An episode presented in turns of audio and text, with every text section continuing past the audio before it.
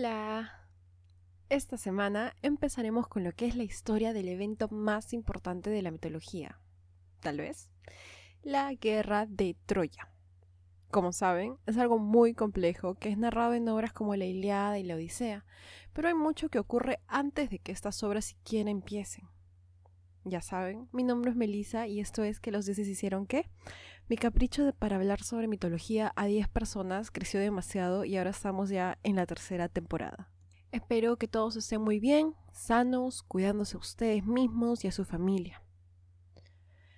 Como les decía, en el episodio de hoy veremos lo que ocurre antes de que empiece la guerra y es que la Iliada solo narra los últimos 51 días de la guerra de Troya. Esta guerra duró 10 años. Sé que en clases puede haber sonado un poco aburrido, pero en verdad esa historia es más de lo mismo que hemos visto en toda la mitología. Un montón de hombres peleándose por tonterías. Y un montón de dioses ofendiéndose por tonterías también. Le juro, no es muy distinto a una novela mexicana. Si aprecian el trabajo que hay detrás de este proyecto, les agradecería que me apoyaran con una donación en cualquiera de las formas disponibles en la web en www.quelosdiosesque.com. Hay Coffee, PayPal, Yape para Perú. Ustedes saben que también me pueden encontrar en Instagram y en Twitter como que los dioses que. Pueden también ayudarme compartiendo, mencionando el podcast, recomendándolo. Saben que es un montón de trabajo y de verdad les agradecería que, que lo compartan, que lo difundan. Ahora sí, prepárense para esta historia porque va a estar intensa.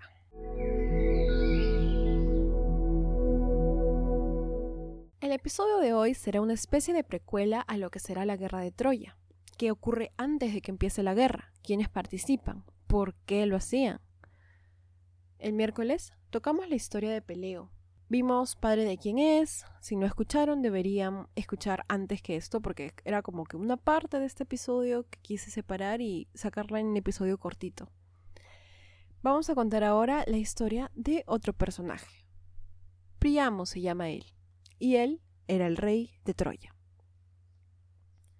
Priamo estaba casado con Hécuba, y a pesar de que era su segunda esposa, el matrimonio parecía ir bien.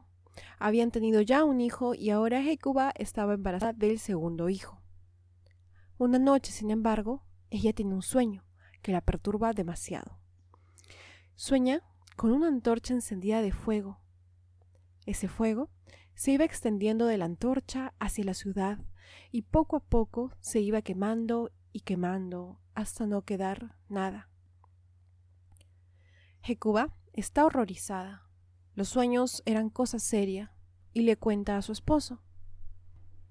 Ellos llaman a un vidente, el cual les profetiza que efectivamente ese niño causaría la ruina de su patria.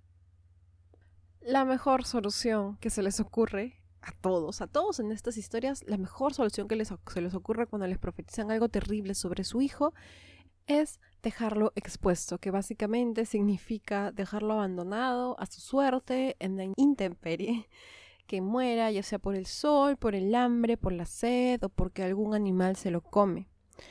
Muy piadosos y amorosos son los padres en esas historias, de verdad. El embarazo entonces va a transcurrir y cuando el bebé nace, este es entregado a un criado para que sea abandonado. Normalmente es cuestión de días para que este bebé muera, pero por cosa del destino, quién sabe por qué, una osa lo encuentra y en vez de comérselo lo alimenta durante cinco días. Ahora, una versión dice que quien se lo lleva es un sacerdote y otra que el mismo criado que lo deja regresa a verlo y al encontrarlo a salvo decide criarlo como hijo. Vamos a ir por la versión del sacerdote porque es una versión que ya he usado en un episodio anterior. Este bebé tomaría desde entonces el nombre de París. El tiempo pasa, el bebé crece. De él se dice que relativamente fue un buen muchacho, justo, muy fuerte, defendía los rebaños. Ah, y obviamente era súper bello, así, hermoso el amigo. En cierta época, él estaba así, tranquilito, haciendo su vida, criando toros, porque amaba a los toros, y de la nada aparecería Zeus y le dice, mira, Paris, tú vas a ayudarme con una cosita chiquitita. ¿Se acuerdan en el episodio de Peleo? Hablamos de que hubo un pequeño conflicto entre Afrodita, Artemisa y Atenea. Este conflicto había sido ocasionado por Eris, diosa de la discordia, que no había sido invitada a la boda de Peleo y Tetis. Como mencioné en ese momento, esa historia la narré creo en el episodio de Hera. Zeus decide sobre ese conflicto que lo mejor sería hacer que un tercero decida quién de ellas era la más hermosa. Y se le ocurre que la persona más adecuada para este trabajo era este chibolito, jovencito, hijito de un pastor que se dice es muy justo y tranquilo. Paris se llama. En resumen, porque ya lo conté, cada diosa le ofrece algo, Hera le ofrece poder, Atenea sabiduría, finalmente Afrodita el amor de la mujer más bella del mundo. Paris, siendo un joven simple, en plena pubertad, decide irse por Afrodita, el amor de la mujer más bella del mundo. Afrodita le dice entonces que la mujer más hermosa del mundo será una de nombre Helena, que vive en Troya, pero primero deberá de esperar. El joven impaciente se resigna frente a esto y continúa con su vida por un par de años más. Sin embargo, otro evento pronto ocurrirá. El rey Priamo de Troya está celebrando, como todos los años, los juegos fúnebres en honor a su hijo Alejandro, quien murió recién nacido. Pobre. Ni idea de quién será. Para esos juegos, el primer premio será un toro, no cualquiera, sino el mejor toro de todo el país.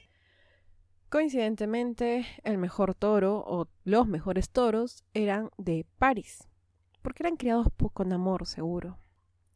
Así que unos criados del rey van donde París y solicitan el toro, pero el toro que se llevan era el favorito de París y no sé, él habrá querido ganarlo de vuelta, así que decide participar en el torneo y así reencontrarse con su amado toro. París se dirige a Troya y los juegos inician. Habían diferentes disciplinas en las que participarían todos los concursantes y en esta deberá de demostrar toda su fuerza y habilidad. En todas, París excedía. Ganó todo. Y el triunfo de unos siempre significa, en estas historias, la ridiculización de otros. Los otros participantes estaban enojados de que este pobre hijo de un pastor los venciera, sobre todo cuando ellos eran los mismos hijos del rey. ¿Quién se ha creído? Indignados, sacaron sus espadas y se prepararon para matar al joven Paris. Pausa.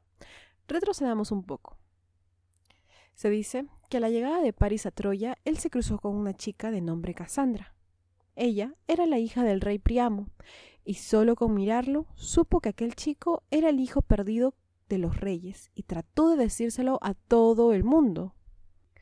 Cassandra era vidente, podía ver el futuro o algo así, y había aprendido esa habilidad del mismísimo Apolo, quien después de haber sido rechazado, la maldijo. Ya saben, los sad boys que hacen de todo para llamar tu atención, pero cuando te niegas te insultan. La maldición de Cassandra, entonces impuesta por Apolo, sería que ella vería todo, sabría todo, pero nunca nadie le creería. Ahora sí, volvemos al tiempo real. Los hijos del rey Priamo están a punto de matar a Paris, y Cassandra ya ha hecho su escándalo diciendo que él es el príncipe, pero a nadie le interesa. Así que, bueno, este chico va a morir, y todos van a observar cómo ocurre.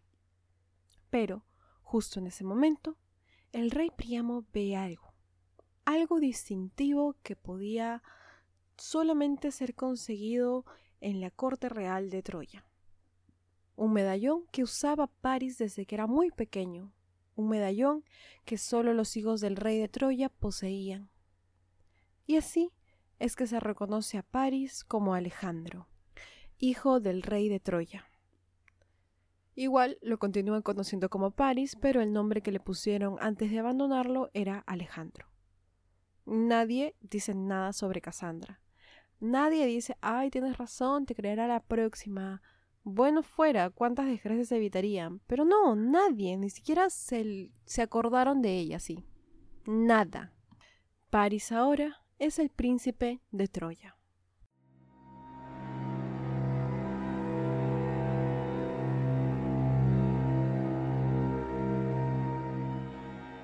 Por otro lado del mundo, en otra época en verdad, tenemos otra historia. es un nuevo episodio de la peor serie de la historia, Zeus transformándose en animales o cosas abstractas para engañar a mujeres y aprovecharse de ellas. Yay. Resulta que, en una ocasión, se transformó en cisne y así engañó a Leda, la esposa del rey de Esparta. Leda, escuchen esto, puso dos huevos, no sé cómo, y en verdad imaginarlo es... Mm, no, no, no lo haré, no voy a imaginarlo, pero bueno, puso dos huevos. De cada huevo nacieron una niña y un niño. Estos fueron Clitemnestra, Castor, Pollux y Helena. La cuestión con esta amiga Elena es que era recontra hermosa, así una belleza tan increíble que hacía que la gente perdiera la cabeza. Tanto que cuando era joven, cuando era niña, en verdad, el mismísimo Teseo, no tiene muy buena reputación este amigo, intentó secuestrarla. En verdad, logró secuestrarla, pero finalmente fue rescatada y nada mayor ocurrió. Sus hermanos, los que son conocidos como los gemelos, Castor y Pollux, apresarían a Etra, madre de Teseo, y la pondrían ante su hermana Helena como esclava por los crímenes de su horrible hijo. A pesar de que eran hijos de Zeus, había medio confusión sobre quiénes eran divinos y quiénes no. Pero parece ser que finalmente el rey de Esparta criaría a todos como sus hijos. Cuando Helena llegó iba a decir a mayoría de edad, pero realmente a quién le importa el consentimiento en esta época. Y supongo que la expresión correcta sería cuando Elena llegó a una edad que consideraban aceptable para casarse, entre muchísimas comillas, y frente a la cantidad de hombres que pretendían a la bella Elena, el rey de Esparta no tuvo mejor idea que hacer algo como una subasta pública al mejor postor por la mano de Elena. Pero la cuestión era que sus pretendientes eran tantos y de tantas partes del mundo que a Tindario, que era el rey, hasta ahora no había dicho su nombre, Tindario, temía mucho que al escoger alguno el resto se vaya en contra de los otros y ocasionar así, no sé, algo como tal vez una guerra. Mm. Apólodro en su biblioteca mitológica cuenta que el que decide ayudar a Tindario con este problema es un joven de nombre Odiseo. Otras versiones lo excluyen y Tindario soluciona este problema solo, pero en esta versión Odiseo le prometerá que si Tindario le ayuda a él a casarse con Penélope, él haría que el problema desaparezca. Tindario acepta y Odiseo hace que todos los pretendientes de Helena juren defender a quien sea escojan como esposo de la joven. Nadie, nadie podría ir en contra de este matrimonio, pues el resto ha pactado defenderlo siempre, y esto porque obviamente todos quieren ser el esposo de Elena, entonces piensan que esto los va a beneficiar. Todos aceptan y finalmente Tindario escogerá a Menelao, hermano de Agamenón, rey de Micenas. Luego solicitaría a Icario la mano de Penélope para Odiseo. De esta historia se desatan un montón de otras. Debido a que se introducen tantos personajes y es mitología griega, cada personaje deberá de tener una historia, algunos más simples que otras. En el caso de Menelao, él viene de la casa de Atrio, y esta forma de referirse a su familia, es decir, la casa de Atrio, es porque sobre ellos ha caído una maldición. La profundidad y gravedad de esta será para otro episodio, pero supongo que cuando una maldición cae sobre toda una línea familiar, no es cosa leve. El último caso que vimos similar a este fue Edipo. Bueno, entonces Helena se ha casado con Menelao. Eventualmente, es decir, a la muerte del rey Tindario, Menelao subirá a ser rey de Esparta.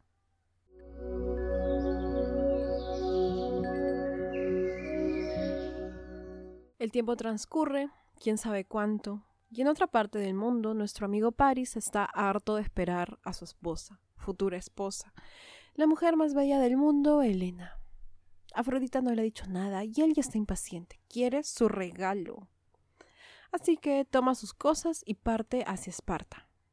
Ahora, esto de los tiempos honestamente no lo tengo tan claro. La edad de Paris cuando emite el juicio no es clara, por lo que no sé si el tiempo ha transcurrido o si es inmediatamente después de emitir dicho juicio en el que él viaja, pero viaja, pero sea como sea, va a viajar hacia Esparta. Menelao lo va a recibir feliz. El príncipe de Troya está aquí. Él se hospedará en la casa de Menelao y compartirán comida, conversaciones y cosas bonitas durante nueve días. Pero en el décimo día surge una complicación. Menelao debe de partir de emergencia hacia Creta, pues su abuelo ha fallecido y debe de darle los honores fúnebres para despedirlo. Él desaparece en el horizonte y es cuando Paris aprovecha para cometer el crimen por el que fue en primer lugar hacia Esparta. Ahora, sobre si convence a Helena o si la secuestra violentamente, no es claro, pueden haber versiones que cuenten las cosas de estas dos formas. Lo que sí se dice, por ejemplo en este libro Biblioteca mitológica de Apolodro, es que Helena abandonará a su hija de nombre Hermione, que en este momento tenía nueve años. Además, se especifica que Paris se lleva todas las propiedades que podía cargar de Menelao. ¿Qué tal choro este pata? Bueno, entonces van a partir hacia Troya, pero el viaje no era corto. Y en este aspecto existen dos o seguramente muchas más versiones sobre lo que ocurre. Una versión dirá que Hera envía una fuerte tempestad que hará que se desvíen en su regreso a Troya, que incluso por órdenes de Hera misma, Hermes secuestraría a Helena y se la llevaría a Egipto, entregándosela al rey de los egipcios Proteo, para que la cuide mientras Paris se regresaba a Troya con un fantasma, una imagen de mentira de la misma Helena. Ahí mandarán después a Menelao cuando quiera buscarla y bla bla bla bla. Una versión menos dramática, porque en verdad cuánto drama ya hay aquí, dirá que solo que el viaje fue tranquilo, había viento favorable y que por eso llegarían a Troya en poco tiempo. También, sobre la reacción del pueblo, porque recordemos, Paris es ahora un príncipe, está llegando con la esposa de un rey vecino, como que la gente está medio preocupada, no saben qué pensar, el mismo rey tampoco. Su reacción también tiene distintas versiones. Una dice que todo el pueblo se enamora de Elena y por eso están felices, no quieren dejarla ir, incluso el rey. Pero otra dirá que Elena nunca llegaría a Troya porque cómo va a ser que el, rey Priamo acepte el crimen de su hijo solamente por darle el capricho, ¿no? Sabía que eso traería consecuencias gravísimas, pero toda esta parte es bien confusa. Un par de días van a transcurrir y Menelao regresa a Esparta a conversar con su huésped, su esposa y... ¿Cómo que se largaron? ¿Cómo que Elena no está más en Esparta? No solo eso, sino como que les cuento, se había robado todo el miserable. Así que Menelao está por las nubes de enojo y lo primero que, que hace es convocar a esos ex pretendientes de Helena que juraron defender el matrimonio con su vida. Ahora, ¿por qué harían eso? No tengo idea. Probablemente ellos nunca pensaron que fuera a pasar nada. Dijeron, ah, ya vamos a jurar esto, pero seguramente nunca va a pasar nada y mm, todo bien. Por eso, cuidado con lo que juran, por favor. Menelao enviará un heraldo a cada uno de estos reyes, y en verdad eran un montón. Por ahí los mencionan en este libro, es el que les digo, Biblioteca Mitológica de Apolodro. La cosa es que juntan aproximadamente 1013 naves. Ahora, no todos estaban dispuestos a ir a la guerra. En Ítaca, un hombre llamado Odiseo se ha casado con Penélope, a quien ama con locura. Penélope acaba de tener un bebé, el pequeño Telémaco. El heraldo llega a Ítaca para comunicarle a Odiseo de su deber, porque recordemos, Odiseo fue uno de los pretendientes de Helena. Pero al final, nada, no sé, estaba más interesado en Penélope, y bueno, fue él quien hizo el trato para ayudar a Tindario con tal de que a él lo ayude con Penélope. Entonces, tomando en cuenta todo esto, la vida perfecta que él tiene, está un poco reacio a partir. Verán, él se enteró por medio de un oráculo que si partía esta guerra, no regresaría a su hogar por más de diez años. Y obviamente no quería dejar a su familia, así que se le ocurre hacerse loco. O sea, literalmente se hace loco. Empezó a actuar como si hubiese perdido la cabeza. Sembró un montón de sal en vez de semillas y bueno, bien comprometido con su papel de hombre desquiciado hasta que amenazan con matar al bebé y resignado acepta no estar loco y parte a la guerra. Antes de esto, le hace jurar a Penélope que si él no vuelve, ella deberá de casarse cuando Telémaco alcance la edad viril. Tal vez hayan oído de esta aventura.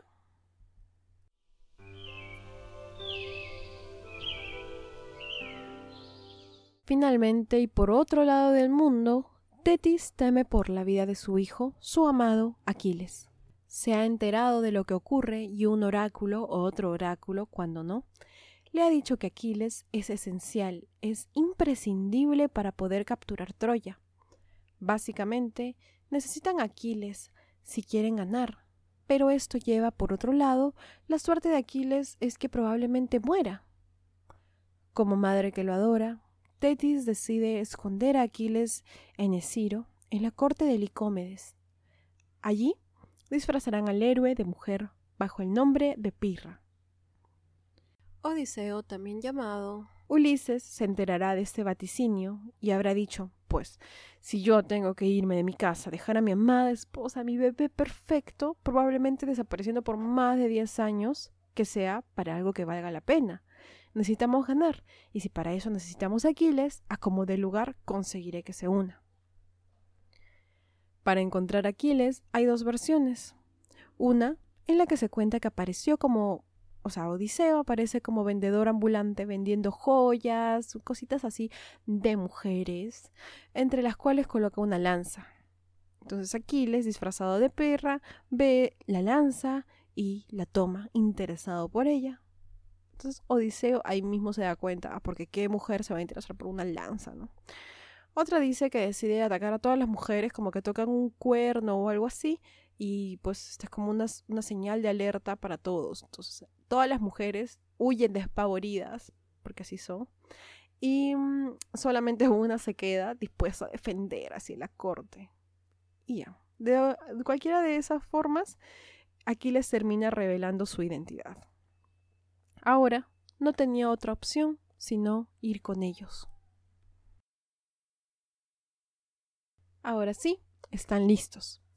Tienen sus miles de barcos, están todos completos, completos. A veces no puedo hablar, a veces me trago bastante y tengo que editarlo y ya a veces me llega y dejo todas así mis trabadas de lengua. Así que comprensión si digo algo que no tiene sentido es porque he estado hablando hace mucho rato mientras empecé a grabar esto.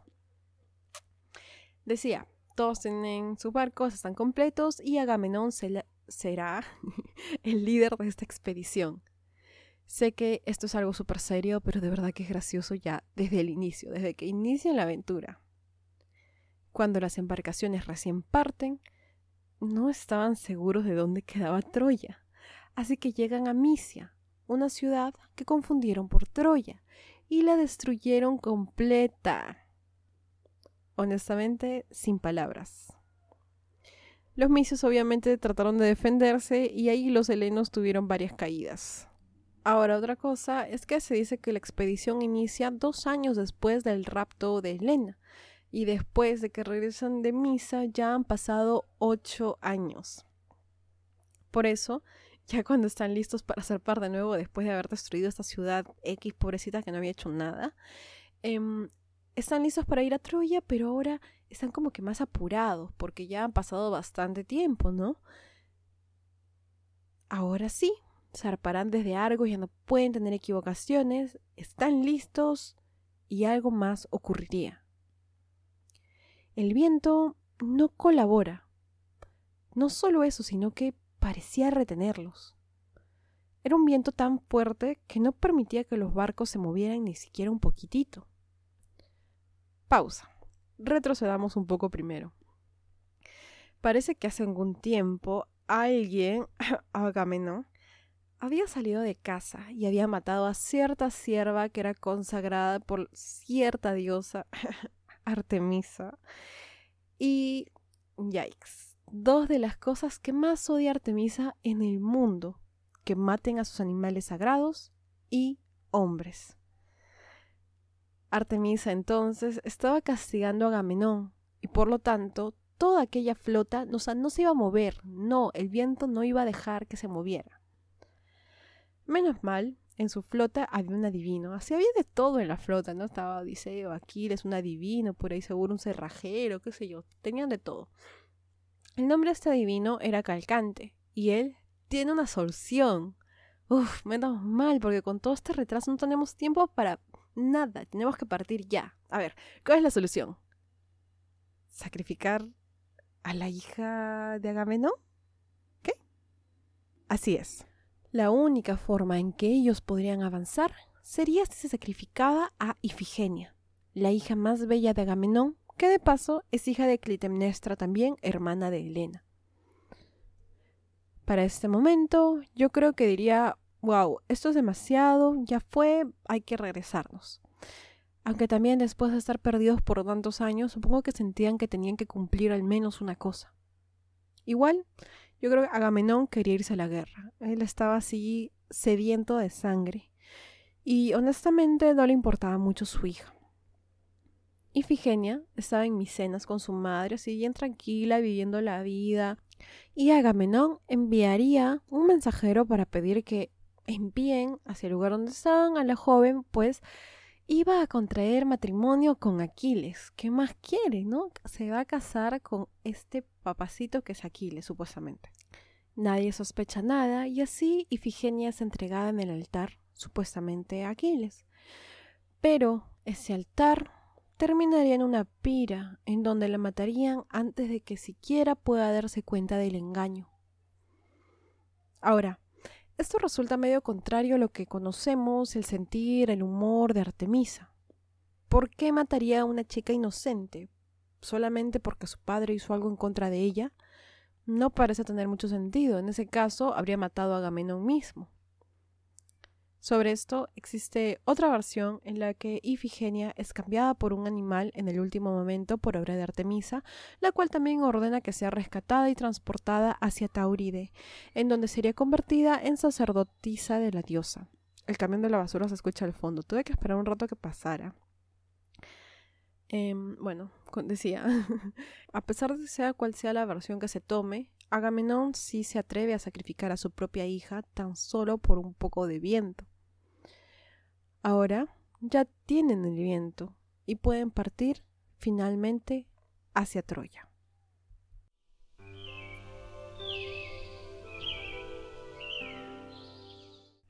La obra, que relata los acontecimientos más próximos a esto, será la Iliada, a pesar de que solo cuenten en ella los últimos 51 días de la guerra.